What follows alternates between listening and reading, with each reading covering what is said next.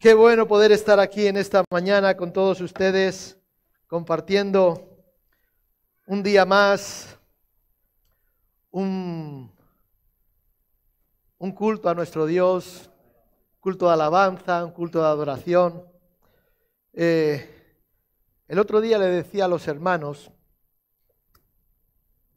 el tiempo del confinamiento, ¿se acuerdan? Cuando teníamos nuestras reuniones por, por Zoom, ¿sí? Allí nos congregábamos, bueno, nos congregábamos todos, pero algunos a veces apagaban la cámara y se iban a tomar algo y luego regresaban y hacían como que estaban y todas esas cosas. Y yo aprendí algo. En ese tiempo aprendí algo acerca de la importancia de, de buscar a Dios con intención. ¿Sí? Ser intencionales en lo que, en lo que hacemos. ¿Por qué? Porque si no vendríamos a ser como religiosos en el momento de que, bueno, me coge de paso, pasaba por aquí, es domingo, hay que ir a la iglesia, etcétera, etcétera. Sabes, cuando estás delante de una pantalla del Zoom y te reúnes con otro grupo de hermanos, a pesar de las distancias, ¿saben que para Dios no hay espacio-tiempo? ¿No? O sea, Él es allí, aquí, Él es, Él está allí, está aquí, en todo lugar. Y más cuando hay un grupo de hermanos que levantan un altar de alabanza y de adoración. Pero decía la importancia de, esforzarme. ¿Por qué? Porque estábamos en casa y de repente venía el perro. Dame chuches.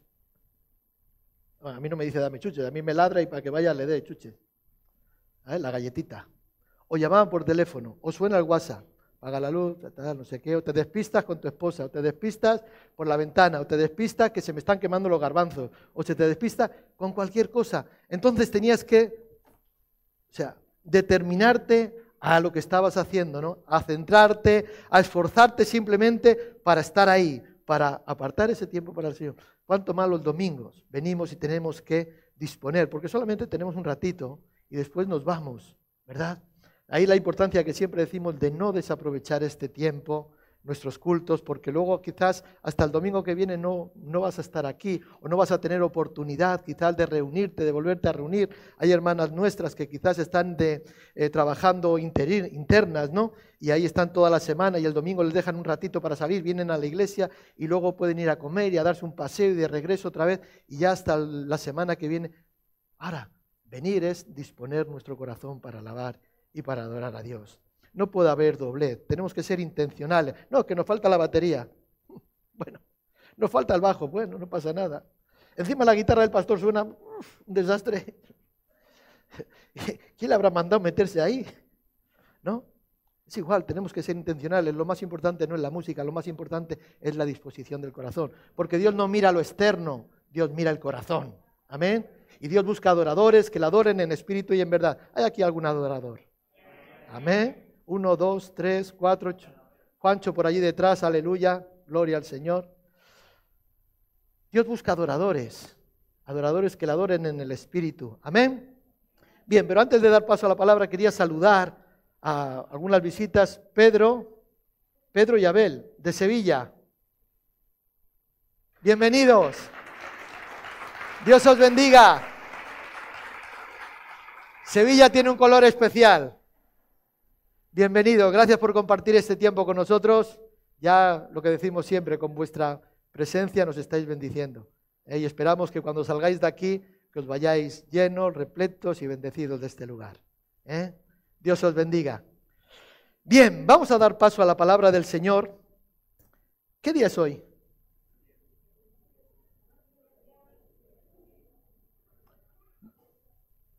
¿Qué día es hoy? ¿Domingo de qué? ¿De qué? Hoy es el día que da inicio la Pascua. Hoy es el día que da inicio la Pascua, en la cual posiblemente, no, posiblemente no es la fiesta más importante de la cristiandad. Está la Navidad, sí, Dios viene y nace como hombre. Pero la Pascua lo que representa para la iglesia, para la cristiandad a nivel mundial, todos, para todos los cristianos, es lo más, porque ahí vemos, eh, tenemos en los evangelios representado, tenemos en los evangelios el reporte de lo que aconteció en esos días, cómo Cristo entró triunfalmente, cómo allí fue eh, eh, llevado preso, eso mismo, llevado preso, fue escarnecido, fue azotado, fue crucificado, fue muerto, después de tres días resucitó, y eso es lo que da sentido a nuestra fe. Porque el apóstol Pablo decía, si Cristo no resucitó, somos los más dignos de conmiseración de todos los hombres. Pero Cristo resucitó. Amén. Gloria al Señor. Por lo tanto, hoy damos comienzo a lo que eh, para la cristiandad es la Pascua. Yo me gustaría compartir, vamos a ir al Evangelio de Mateo, capítulo 21.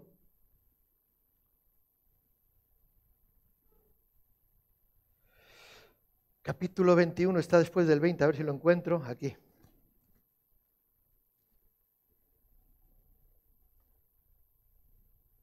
¿Recuerdan ahí? Bueno, alguien decía Domingo de Ramos, ¿no? Pero sí, a Cristo cuando entra triunfalmente, entra en Jerusalén subido sobre un asno, ahora vamos a leer, ¿verdad? ¿Qué es lo que hacían? La gente ponían palmas, echaban sus mantos para que, para que se levanta. Yo les voy a pedir un momento que por favor nos podamos poner en pie. ¿Cuántos han traído su, la Biblia? ¿Cuántos han traído la Biblia? Ponte de pies, ponte de pies. No vamos a mover ramas de palma, ni vamos a echar nuestras chaquetas al suelo. ¿Sí? Pero sí vamos a levantar nuestra Biblia en alto y vamos a decirle, yo te invito que después de mí repitas y puedas hacer así si quieres. ¿eh? Esta es la palabra, esta es la verdad absoluta de Dios. Vamos a hacerlo bien, vamos a hacerlo bien. Empezamos. Esta es la palabra del Dios viviente. Esta es la verdad absoluta de Dios. Es indiscutible, incuestionable. Declaro que yo soy lo que la palabra de Dios dice que yo soy. Declaro que yo puedo hacer lo que la palabra de Dios dice que yo puedo hacer. Declaro que yo tengo lo que la palabra de Dios dice que yo tengo. Hoy mi espíritu será entrenado, renovado, transformado y conectado a mi destino y a mi propósito. Declaro que después de escuchar la palabra, no seré igual. En el poderoso nombre de Jesucristo de Nazaret. Amén. Amén. Y amén. Aleluya. Gloria al Señor. Mateo 21, capítulo 21, versículos 1 en adelante. Dice, cuando se acercaron a Jerusalén, ¿lo tienen? Aleluya. Bien. Cuando se acercaron a Jerusalén y vinieron a Bet Betfagé, al monte de los olivos, Jesús envió, a sus, envió dos discípulos diciéndoles, id a la aldea que está enfrente de vosotros y luego hallaréis una asna atada y un pollino con ella. Desatadla y traédmelos. Y si alguien os dijere algo, decid, el Señor los necesita y luego los enviará. Todo esto aconteció para que se cumpliese lo dicho por el profeta cuando dijo, decid a la hija de Sión, he aquí tu rey viene a ti manso y sentado sobre un asna, sobre un pollino, hijo de animal de carga. Y los discípulos fueron, hicieron como Jesús les mandó, y trajeron el asna y el pollino, y pusieron sobre ellos sus mantos, y él se sentó encima. Y la multitud, que era muy numerosa, tendía sus mantos en el camino, y otros cortaban ramas de los árboles, de los árboles y las tendían en el camino. Y la gente que iba delante y la que iba detrás aclamaban diciendo, Osana al Hijo de David, bendito el que viene en el nombre del Señor, Osana en las alturas. Cuando él entró en Jerusalén, toda la ciudad se conmovió diciendo, ¿quién es este? Y la gente decía, este es Jesús, el profeta de Nazaret de Galilea. Amén. Que el Señor bendiga su palabra. Debemos de permitir que Cristo entre en nuestras vidas debemos de permitir que Cristo venga y entre como Rey y Señor en nuestras vidas. La entrada que acabamos de leer de Jesús en Jerusalén es uno de los momentos más importantes en la vida de nuestro Señor. Es un, sucedo, un, caso, un suceso que trascendía, o sea, de trascendencia superior, vamos a decir, que se encuentra registrado este hecho concretamente en los cuatro evangelios. Y aunque en esta ocasión nos referimos principalmente al texto que acabamos de leer en Mateo, vamos a leer de los otros tres libros también en esta mañana. Después del nacimiento, de su nacimiento Jesús, la vida de Jesús trajo consigo la realización de una larga, larga lista de cumplimientos proféticos. En Jesús se, cumplieron muchas profecías. Él fue el cumplimiento de muchas profecías que habían hablado de él. Esta es una de ellas. Como dijo el profeta, hemos leído, decid a la hija de Sión, he aquí tu, tu rey viene a ti, manso, sentado sobre un asna, ¿verdad? Entonces, eh, en Jesús se cumplieron muchas de las profecías y la mayoría tuvieron lugar durante esta última semana, la semana de pasión, la Pascua. Las profecías, la mayoría de las profecías de Jesús se cumplen en ese momento, en ese tiempo, en el tiempo de la, de la Pascua, cuando Jesús entra en Jerusalén y todo lo que aconteció allí durante esa semana. Esta última semana, que nosotros los cristianos recordamos cada año, ¿verdad? Como la Semana Santa, Semana de Pasión, la Pascua, etcétera, etcétera. Cuando Jesús llega a Jerusalén, él sabía perfectamente lo que, lo que, a lo que venía a la ciudad. Él venía a cumplir con aquello que estaba sobre él escrito, sobre, eh, él profetizado. Él mismo lo dijo anteriormente, ¿verdad? Jesús, tomando Jesús a los doce, en Lucas 18 estoy leyendo, tomando Jesús a los doce, les dijo, he aquí subimos a Jerusalén y se cumplirán todas las cosas escritas por los profetas acerca del Hijo del Hombre.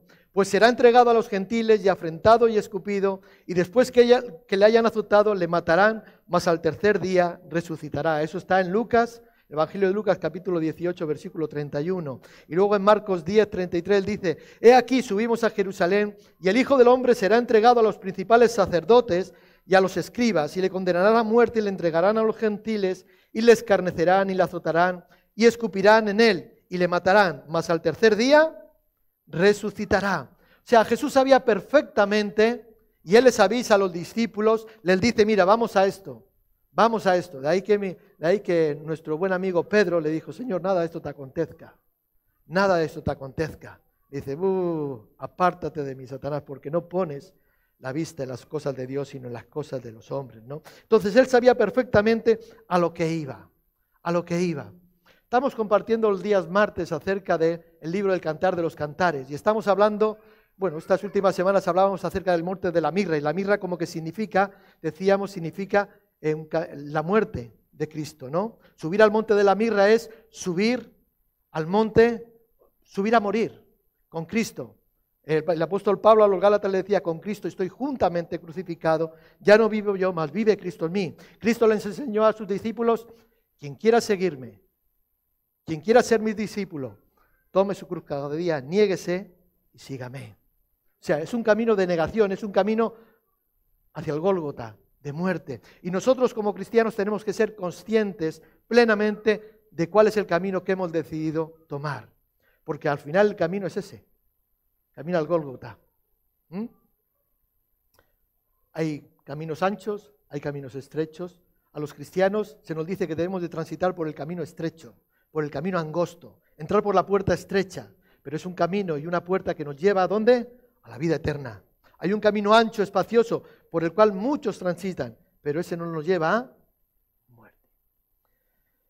Jesús sabía lo que le esperaba en Jerusalén. Él sabía que iba a ser maltratado, como hemos leído, humillado, escarnecido. Sin embargo, no dudaba ni por un momento. O sea, no tuvo ninguna duda. Por el contrario, mostraba una gran, digamos, eh, integridad y autoridad. Integridad y autoridad. Me gusta el texto bíblico cuando dice que él afirmó el rostro para subir a Jerusalén. Qué determinación, sabiendo a lo que iba sabiendo a lo que iba. Salvando las distancias, estos días veíamos en las noticias durante ya casi 50 días el conflicto en, en Ucrania y vemos cómo los hombres, los padres de familia y algunas mujeres también hay que decirlo, algunas madres, llegaban a la frontera, dejaban a sus hijos, a sus esposas, a sus ancianos y regresaban.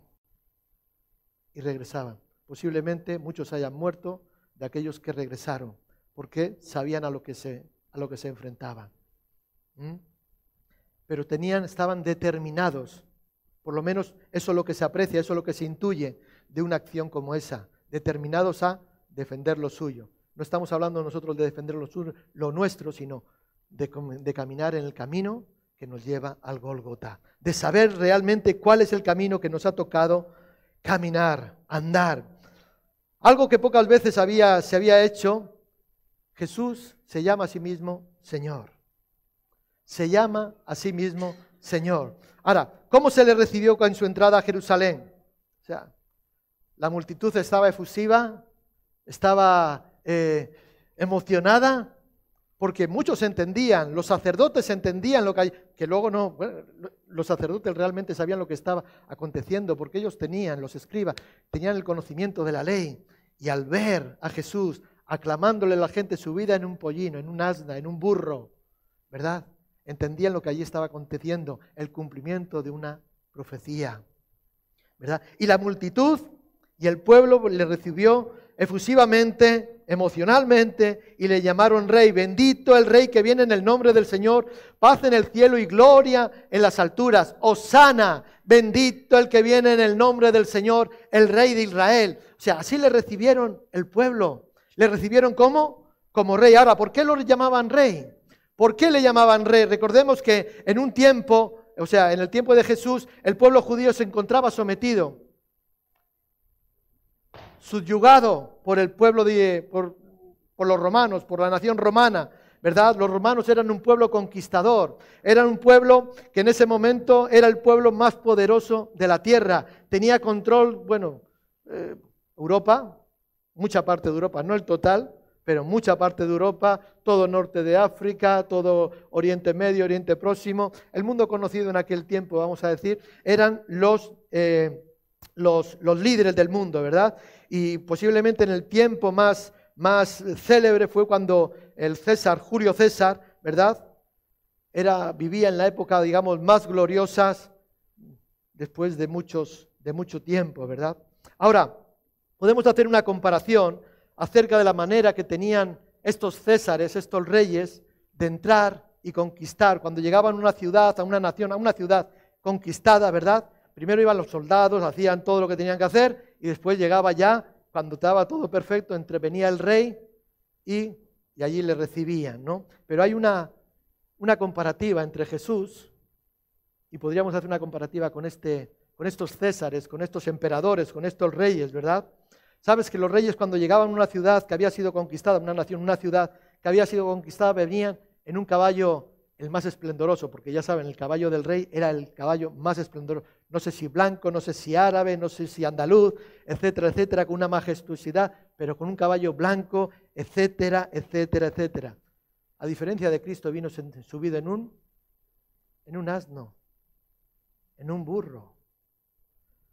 Es más, ese caballo no venía sin nada, venía con una buena montura, monturas, digamos, lujosas, eh, bien cómodas en un momento dado, eh, pero Jesús, fíjate, sobre las ropas de los campesinos que pusieron para que se sentase.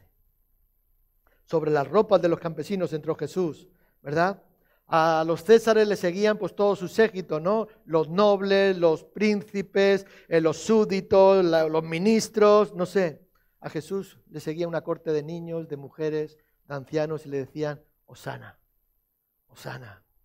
Es más, a estos césares le seguían soldados fuertemente armados fuertemente armados hasta los dientes, ¿verdad? A Jesús, sus soldados iban con ramas, ramas de árboles que habían cogido para mecerlas al viento cuando él entraba. Los césares, estos súbditos que le seguían a él, estaban dispuestos a morir por él. Es más, daban la vida por los césares, daban la vida por Roma. Qué diferente de Jesús, ¿no? Él muere por los súbditos, Él muere por ti, Él muere por mí. Qué diferente. Gloria al Señor. Dice que la gente lo aclamaba, versículo 9 de Mateo 21. O sea, a tal grado que algunos de los fariseos entre la, de la multitud se ofendieron. O sea, o le dices a estos que se callen, ¿verdad?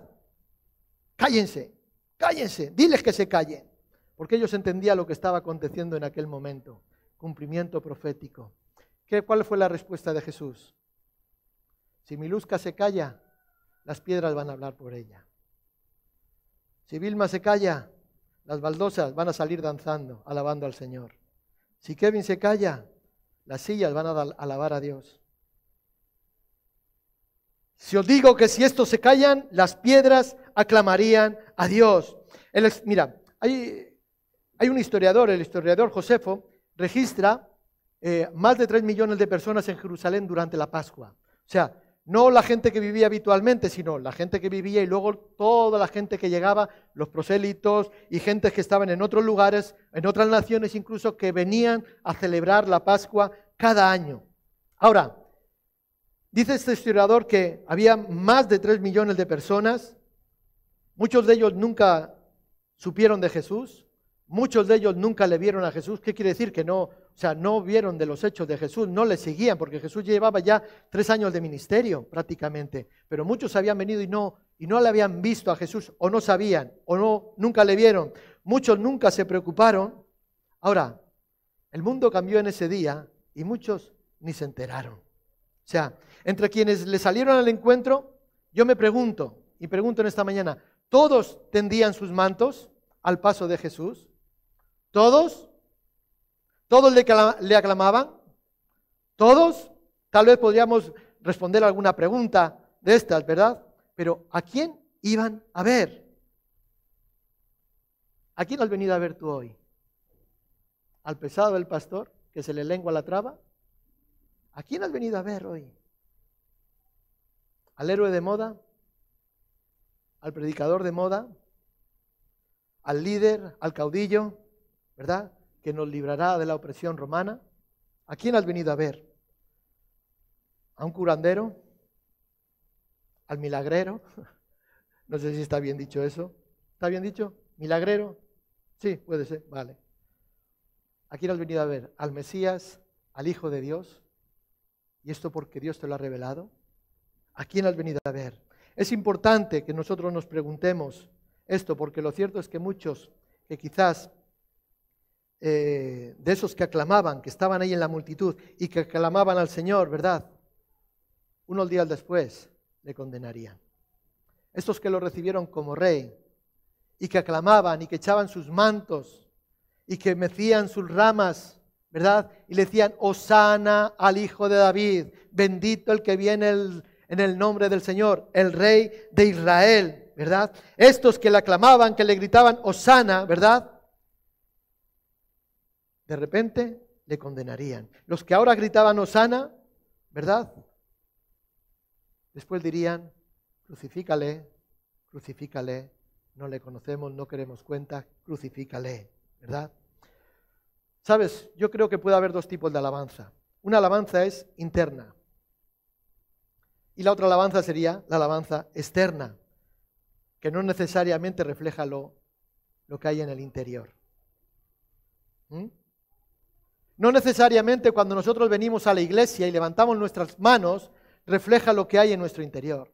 No necesariamente cuando nosotros cantamos adorando al Señor, alabando al Señor, no necesariamente se refleja lo que hay, porque a veces las alabanzas, las alabanzas no son lo que la palabra de Dios nos, recomienda. Cantad al Señor un cántico nuevo, y esto tiene que ser cada día.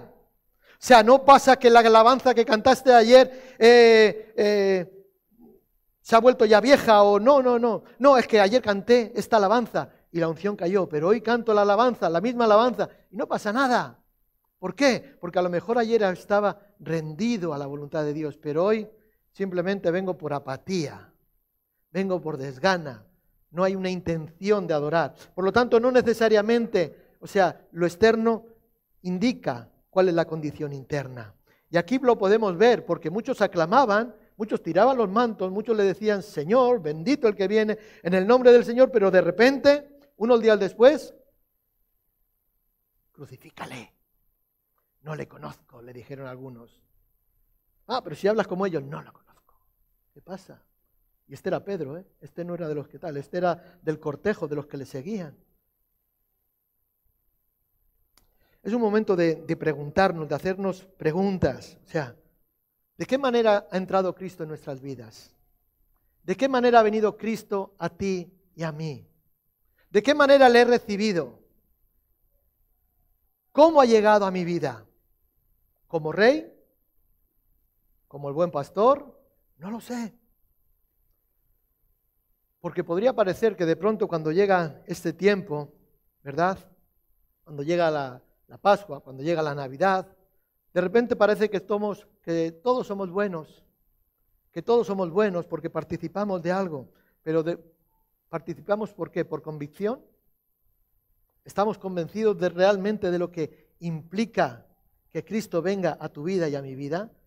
¿Estamos convencidos realmente de lo que implica venir a un culto público de alabanza y oración al único Dios verdadero? ¿Estamos convencidos de eso? ¿O es solamente un momento de religión, de religiosidad? Quizás acaso por la tradición, porque la tradición dice que los cristianos los domingos vamos a la iglesia.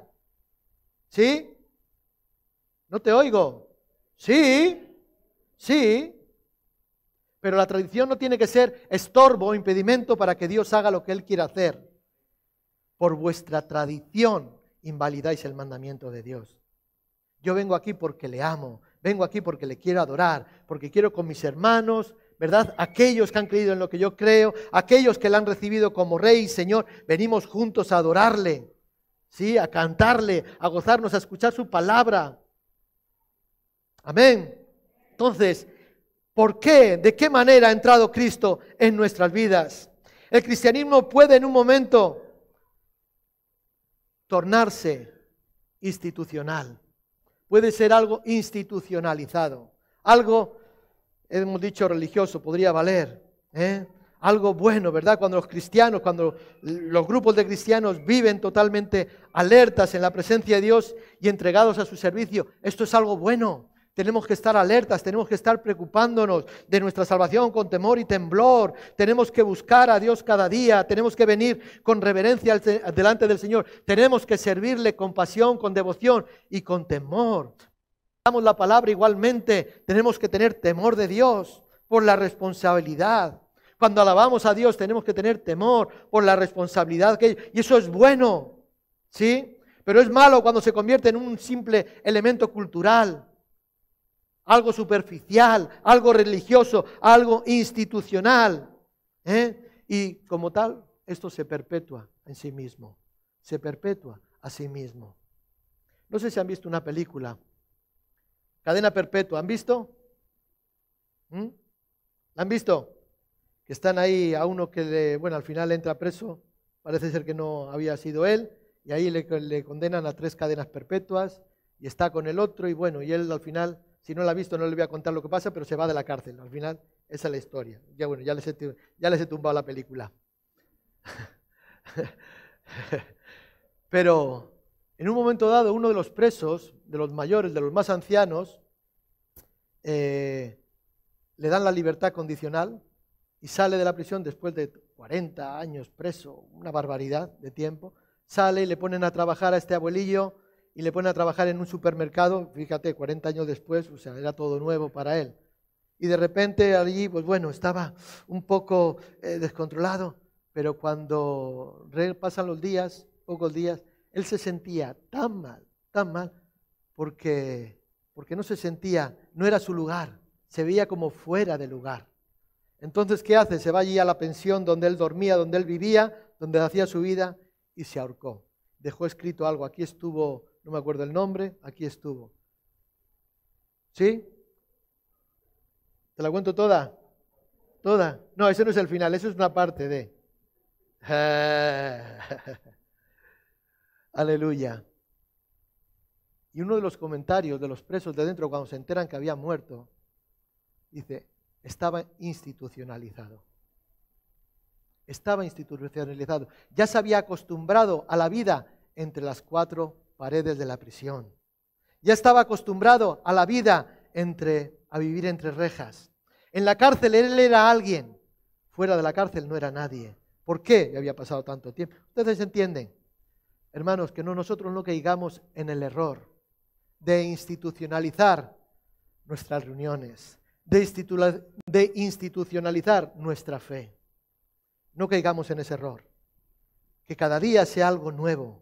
Que cada día le podamos recibir a Cristo, ven, Osana, Osana al Hijo de David, el que viene en el nombre del Señor. Preguntémonos cómo nosotros vemos a Cristo. ¿Cómo tú ves a Cristo? ¿Como alguien que te puede curar? ¿Como el curandero? ¿Verdad? Que viene y te sana de todas tus dolencias, de todas tus enfermedades. Amén. ¿Cómo le ves?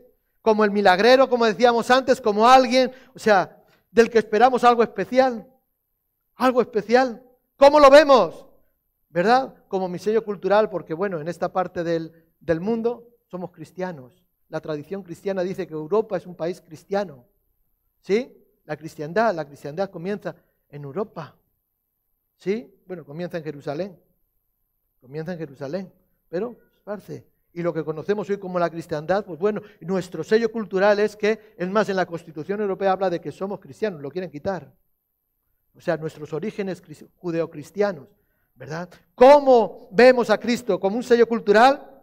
¿Como una visita? ¿Mm? Está usted en su casa. Hemos recibido a unos hermanos, perdónenme, no lo sé. Están en su casa. ¿Sí? Siéntanse como en su casa, aunque sepamos que eso no es así, porque no estamos en casa. ¿O cómo lo vemos? ¿Como tu rey? ¿Como tu amo? ¿Como tu Señor? ¿Como tu Dios? ¿Cómo? Ahora, una cosa tenemos clara, la entrada triunfal de Jesús en tu vida deberá de traer como resultado un cambio radical un cambio radical. Y esta es la realidad, este es el kit, esta es la cuestión. Tú no puedes seguir siendo la misma persona que antes de que Cristo viniese a tu vida. Si realmente Cristo ha entrado en tu vida, si realmente has recibido a Cristo como tu Señor y tu Salvador, tú no puedes ser la misma persona. Tú no puedes seguir hablando igual. Tú no puedes seguir hablando las mismas palabras feas y malsonantes. Tú no puedes seguir con, eh, uniéndote en yugo desigual con, con amistades Iba a decir las amistades peligrosas, eso creo que es un grupo de música, ¿no? No. Amistades peligrosas, amistades que son eh, tóxicas, dicen ahora los que hablan de estas cosas, ¿no? Amistades tóxicas, amistades que no nos traen nada. No puede ser que yo siga, yo no voy a rechazar a nadie, pero yo no puedo tener comunión con según qué tipo de personas. Yo ayer estuve, estuvimos en una boda, aleluya. Tuvimos una boda y la verdad que me sentí mal me sentí mal porque después de, comer, pues allí pues la gente se ponen a bailar, aún los cristianos se ponían a bailar, pero no a bailar eh, el nombre de Galilea, no, no. Ustedes me entienden, ¿vale? No, no, no, otro tipo de música que no las vamos a mencionar aquí. Y ya María me decía, me miraba así, vámonos, vámonos. ¿Por qué? Porque al final estás viendo y estás allí, pues fíjate, son cristianos. No, no quiero juzgar a nadie. Me voy. Me tengo que ir. ¿Sí? Cuando Cristo viene a tu vida, tiene que haber un cambio radical. Todo lo demás no vale de nada. Mira, hermanos, aquí hay muchos que han tenido seguramente la misma experiencia que tuve yo hace 30 años. Yo acepté a Cristo como mi Señor. Y aquel día no pasó nada, aunque sentí un gozo inefable. Y me gozaba cada día y tal, y pa, pa, pa, pa. Y le acepté. Y ahí empezó a cambiar mi vida. Pero todavía había cosas en mi vida. Dos meses después de aquello, dos meses, tres meses después, recibí el bautismo del Espíritu Santo. Ay, amigo, aquello me transformó. Es más, aquello, aquella experiencia me ha sujetado me ha sostenido hasta el día de hoy. Y sigo teniendo errores y sigo teniendo fallos, ¿verdad? Pero ay, amigo, ya no soy la misma persona. Ni mucho menos, ni mucho menos. Porque cuando Cristo viene a la vida de una persona, el cambio es radical. Es radical. Hemos tenido experiencias de gente que de repente se convierte a Cristo, vienen, reciben el bautismo del Espíritu Santo, o simplemente hacen, y de un día para otro dejan todos los hábitos feos, malos y tal, y convierten. Luego si hay un proceso, hay, bueno, Dios está tratando y empieza a cambiar, a modelar, ¿sí? Pero de repente de un día para otro hay un cambio, una transformación. Dice, ¿y esto cómo puede ser? Pues sí, porque Cristo ha entrado como Rey y Señor en una vida. Y eso lo único que produce es un cambio radical en las vidas. Amén. Eso tenemos que tenerlo claro y ese cambio radical nos permite estar dispuestos a buscar y aceptar la voluntad del Señor, la dirección del Señor en todos los aspectos de nuestra vida. ¿Qué quiere decir yo me someto a Él voluntariamente? Porque Él es el Señor, Él es el amo, Él es el rey. Amén. Entonces, yo, o sea, eh, puedo, puedo decidir voluntariamente que sea Él el que tome las riendas de mi vida, sometida a su voluntad, mi vida, mis emociones, mis deseos, que no tienen por qué ser malos. No digo que tus deseos sean malos, no, no estoy diciendo eso. Simplemente digo que los someto a la voluntad de Dios y Dios sabrá lo que tiene que hacer. Amén. Porque Él quiere lo mejor. Es un cambio radical que nos permite consagrarnos al servicio del Señor. Al servicio del Señor. Y algunos dirán, pero yo no estoy llamado a ser pastor, yo no estoy llamado a ser misionero, yo no estoy llamado a ser evangelista, yo no estoy llamado a, simplemente soy uno más, un cristiano más que viene a la iglesia porque Cristo le cambió, porque Cristo entró a su vida y hubo una transformación. Es igual. Es igual, hermano, déjame decirte que consagrarnos al servicio del Señor es más que cantar, es más que venir a los cultos, es más que ser evangelista o profeta o apóstol o maestro o pastor. Es más que eso. Somos testigos. Somos testigos. Tenemos que hablar de Cristo. Tenemos que probar el ministerio mayor de la iglesia, de sus hijos, de los creyentes, aquellos que hemos sido transformados, cambiados por la gloriosa sangre de Jesucristo que nos limpió y que nos transformó. El ministerio de la reconciliación. Ese es nuestro ministerio. Conságrate al servicio de Dios. Por lo tanto, ese cambio radical nos va a permitir que nos consagremos al servicio del Señor. Es un cambio radical que te nos va a permitir, o sea, no incurrir. Volver otra vez. Volver otra vez a caer en los mismos pecados en los mismos errores, en las mismas em, caídas, iba a decir feas, feas, una y otra vez, una y otra vez en lo mismo. No, ese cambio radical te va a impedir que tú vuelvas a eso, porque podemos fallar, ¿sí? Algunos dicen que sí. Sí, pero ese cambio, cuando Cristo viene a nuestras vidas, impide que yo vuelva otra vez a lo mismo. Y eso dirá que mi voluntad está sometida a la voluntad del Señor. Amén. Este cambio radical nos induce a amar a Dios.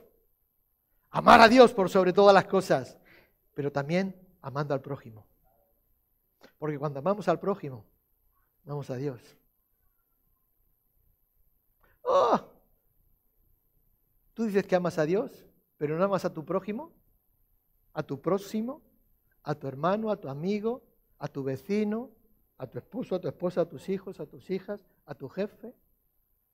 ¿Cómo puedes decir que amas a Dios? Este cambio nos lleva a eso. Amar a Dios por sobre todas las cosas, pero también amando al prójimo. Dice la palabra de Dios en 2 Corintios 15, perdón, 5, 17. Las cosas viejas pasaron, todas son hechas nuevas. Y yo pregunto en esta mañana, ¿realmente las cosas viejas han pasado? ¿Realmente las cosas viejas han pasado en nuestras vidas? ¿Es verdad que todas las cosas han sido hechas nuevas en nosotros? Porque lo tengo que decir, no va a cambiar, hermana. Hermano, no va a cambiar. El otro día escuché una noticia. es curioso. ¿Sabes que ahora nos van a quitar la máscara? Ya, él, bueno, ahora que pase esta este, esta semana, el 19, el 20, bueno, ya hay pelea, algunos quieren, otros no quieren, los del 19 quieren ya, los del 20 dicen, espérate un poco. Pero bueno, nos van a quitar, ¿no? Luego cada uno hará lo que quiera. Eh, pero decía que los jóvenes, eso eh, el sábado, ayer a la mañana venía aquí a una reunión temprano, venía escuchando la red y decía que los jóvenes no quieren quitarse la máscara. ¿Saben por qué? Porque se ven feos. Porque se ven feos. Es más, recuerdan el confinamiento, había noticias de que, claro, como estaba la gente todo el día delante de la, de la pantalla, ¿no? Pues ahora de repente se están mirando y digo, ah, la patita gallo. Oh, ¿y esto? Nada más. Antes no tenía pero ahora destartan.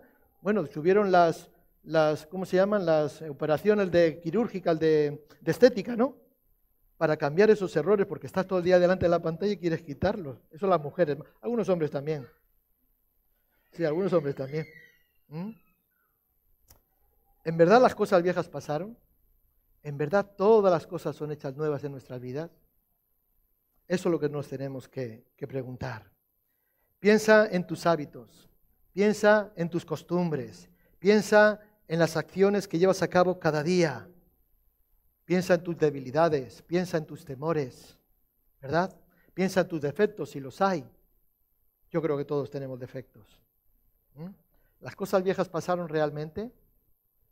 ¿O me sigo comportando no muy diferentemente que, que antes de? ¿Las cosas viejas pasaron realmente? Si tu respuesta es no, es posiblemente que Cristo no haya tomado el control absoluto de tu vida, porque se trata de esto, de que Cristo tome el control absoluto de nuestras vidas. Para eso necesitamos el Espíritu Santo de Dios, para que nuestra vida esté sujeta a su voluntad. Porque mejor es el que se enseñorea de su espíritu, de su vida, lo voy a decir de esta forma, que el que conquista una gran fortaleza, que el que hace muchas cosas, pero su vida es un desastre. Puede venir aquí a la iglesia y tocar la guitarra, tocar el bajo o tocar la pandereta, pero luego en su casa, con su familia, con sus hijos, es un ogro. Puede ser una jovencita preciosa aquí en el grupo de los jóvenes, un jovencito, pero cuando te vas a la universidad, cuando te vas al instituto, menudo testimonio, menudo testimonio que a tu padre cada dos por tres le están llamando por teléfono para que vaya a ver qué está pasando.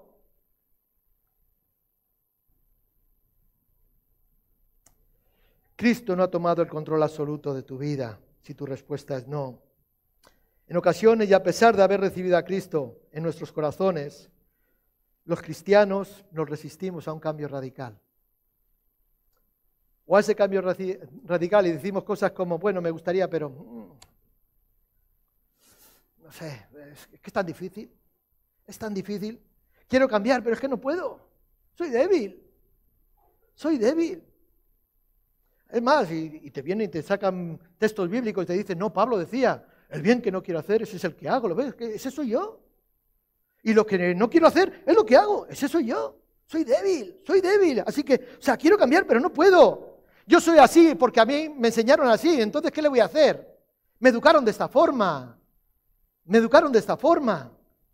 ¿Sí? Algunos dicen cosas como esta, ¿verdad? No puedo cambiar porque yo soy así. Mira, si tú o yo o alguno de los que aquí está ha llegado a pensar de esta manera, debo decirle que tienes razón solamente en una cosa. Tú, yo, por nosotros mismos, nada podemos cambiar. Nada podemos cambiar. Porque así como el puerco o el perro vuelven a su vómito. Así una y otra vez, el hombre que no ha cambiado su vida vuelve a tropezar, vuelve a caer en los mismos pecados, en los mismos errores, en las mismas acciones. No importa cuánto me esfuerce, hermano, no importa cuánto esfuerzo imprima, nunca podré por méritos propios generar una transformación radical en mi vida, en mi persona. Pero bueno, la, palabra de Dios dice que para aquellos que han recibido a Cristo, lo bueno, lo hemos mencionado antes, Gálatas 2.20, ya no vivo yo, mas vive Cristo en mí. Que tú y yo podamos vivir esa palabra, que esa palabra cobre vida en nuestras vidas, que se haga rema, no solamente palabra escuchada, palabra dicha o palabra escrita, sino que cobre vida, que sea vivificada en nuestros corazones, que la vivamos cada día de nuestras vidas, que esté presente en medio de nuestras vidas, en medio de nuestra realidad. Ya no vivo yo, mas vive Cristo en mí. ¿Por qué? El proceso de, eh, de crecimiento espiritual va a durar toda la vida, no es de un día para otro, hermanos. Yo sigo creciendo, a veces poco, pero sigo creciendo y esto dura toda la vida. No es por un momento, no es un tiempo, un culto especial donde oraron por mí, me caí, ay, la gloria bendita y ya está, y ya estoy transformado, pero han pasado cinco años y sigo siendo la misma persona, o peor, porque a veces soy de tropiezo para otros. estorbo para otros porque se me están mirando y dice, si los cristianos son como este, yo me voy de la iglesia. Aquí eso no pasa, yo lo sé. No esperemos hasta el final de nuestras vidas para dejar que el Señor entre triunfal en nuestros corazones. No esperemos al final de nuestro tiempo. Empieza ya, empieza de hoy. O sea, permitamos eh, eh, que Cristo entre para poder vivir esa vida plena, esa vida abundante, esa vida rica que Él nos ofrece cada día. Yo he venido para que tengan vida y para que la tengan en abundancia. No te conformes con una vida religiosa, no te conformes con una vida triste, apática, sosa. No, Cristo viene, dice, vosotros sois la sal del mundo. Vosotros sois la sal del mundo. Ayer había una comida, estaba todo muy bueno, pero había le faltaba sal. O por lo menos a mi percepción le faltaba algo de sal. Y cuando le falta algo de sal, como que vosotros sois la sal de la vida. Vosotros sois la sal de la vida. ¿Mm? Yo he venido para que tengan vida y para que la tengan en abundancia. Cristo quiere ser amo y Señor de tu vida. Cristo quiere ser el amo y Señor de tu vida, no solamente durante la Semana Santa, no solamente durante la Navidad, no solamente durante el día domingo que vienes al culto o el día martes que vienes. No, Cristo quiere ser el Señor de tu vida todos los días de tu vida. Todos los días de tu vida. ¿Y tú quieres? Mira, si Cristo aún no ha tomado el mando, no ha tomado el control en tu vida, Tomemos esta, esta Pascua, esta Semana Santa, si quieres, ¿verdad? Como una oportunidad para reflexionar, para pensar, ¿verdad? En esto que estamos hablando, dejarnos atrapar por Jesús, dejarnos eh, eh, guiar por Jesús, que Él entre con poder y con autoridad, que entre como Señor en nuestras vidas. O sea, que en definitiva que su entrada sea una entrada triunfal, en nuestras vidas de una vez y para siempre.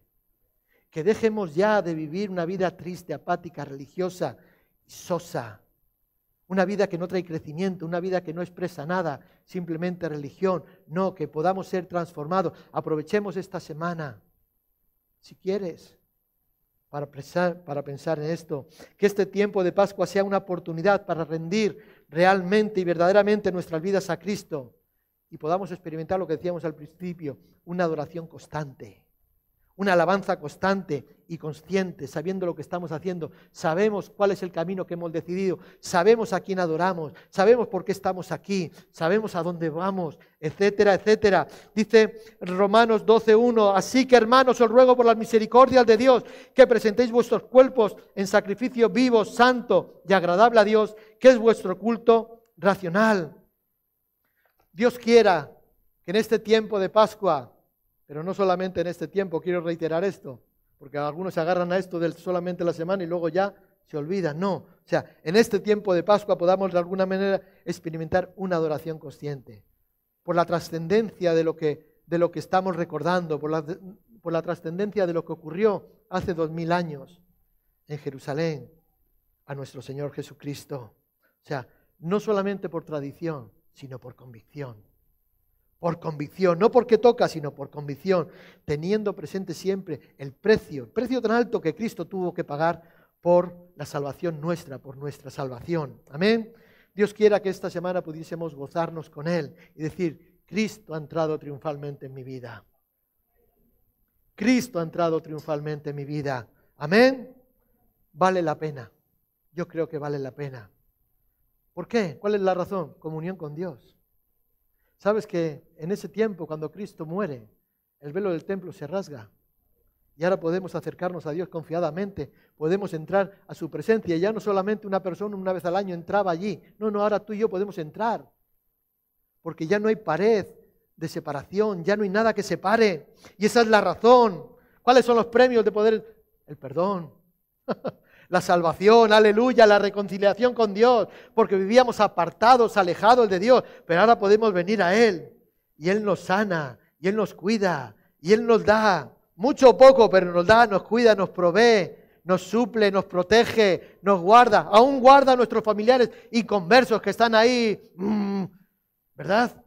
Trayéndonos de cabeza hasta que a ver si un día ya doblegan su voluntad y llevamos las oraciones, las peticiones al Señor. Esos son los premios, el perdón, la salvación, la reconciliación. El medio solamente es uno, Cristo, porque no hay otro mediador entre Dios y los hombres, Jesucristo el hombre. Amén. Vamos a ponernos en pie en esta mañana. Padre, en el nombre de Jesús.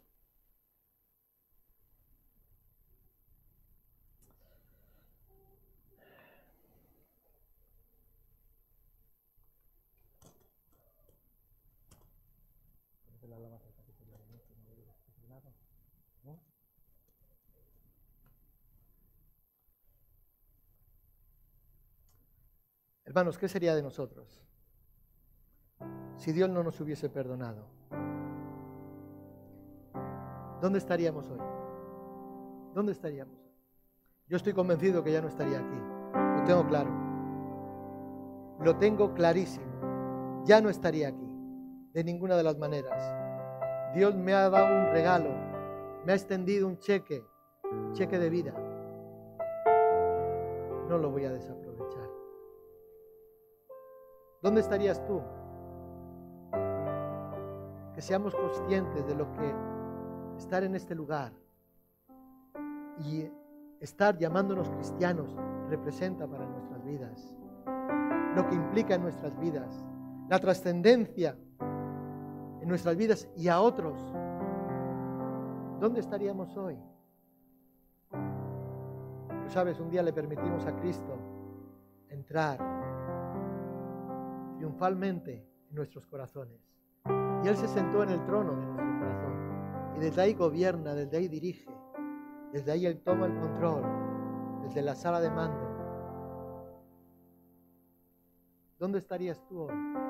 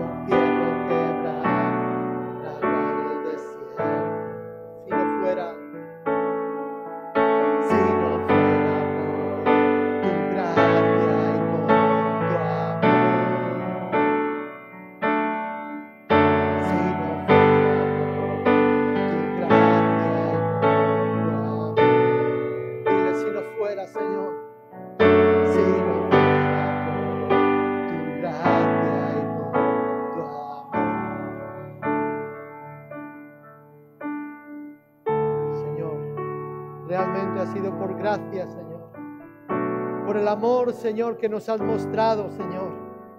A cada uno de los que aquí estamos, Señor. A la humanidad. Dándonos lo mejor de ti, Señor. Entregándonos a tu Hijo. Entregándolo, Dios mío, Señor, a una muerte a favor nuestro, Señor, aún sin merecerlo. Gracias por tanta gracia, por tanto amor derrochado, Dios mío. Señor, en este día reconocemos, Señor, Señor, que si no fuese por ti, Señor, hoy no estaríamos aquí. Que tu gracia nos ha salvado, que tu amor nos ha transformado, que tu Espíritu Santo nos da la fuerza cada día para seguir adelante. Oh Señor, te queremos pedir, Señor, la obra que comenzaste, tú la termines, Señor. Tú la concluyas en cada uno de nosotros, Señor. Señor, y que en ese proceso, Señor, seas tú obrando en nuestras vidas como Señor y Señor y Salvador único y suficiente. Padre, tú entraste triunfante en nuestras vidas. Tú nos cambiaste, Señor. Señor, que cada día de nuestras vidas podamos seguir siendo conscientes de esa realidad, Señor. Podamos vivir en esa realidad, Señor. Padre, en el nombre de Jesús, en el nombre de Jesús, en el nombre de Jesús. Yo no quiero perder la oportunidad en esta mañana. Si aquí hay alguien, hay alguien que quiere permitir a Cristo entrar en su vida, abrirle su corazón, para que Él pueda entrar como Señor y Salvador personal. Si aquí hay alguien en esta mañana en esa condición y quiere permitir que Cristo entre en su corazón de forma triunfal, levanta tu mano ahí donde estás. Vamos a orar por ti en el nombre de Jesús. En el nombre de Jesús. En el nombre de Jesús. Parece que somos todos de la casa. Si hay alguien, si hay alguien en este lugar que dice cosas tales como quiero pero no puedo. Es que yo soy así. Yo te invito en esta mañana que ahí donde estás puedas decirle, Señor, cámbiame. No quiero seguir viviendo así. No quiero limitarme, Señor, a una reunión, a un culto. Señor, quiero vivir la realidad cada día, Señor. Experimentar la vida abundante que tú tienes para mí, Señor. Dame la fortaleza, Dios mío, la fortaleza de tu presencia, de tu Espíritu Santo, para enfrentar luchas, tentaciones, Dios mío, para dejar malos hábitos, Señor, a un lado, dar la espalda al pecado, Señor, y mirarte solo a ti, tener ojos solamente para ti.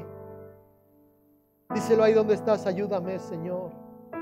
Ayúdame, Señor. Señor, y que a partir de hoy, Señor, pueda vivir en la realidad de ser más que vencedor en tu nombre, porque el vencedor vive en mí. Padre, en el nombre de Jesús. Gracias, Señor. Amén. Amén. Y amén.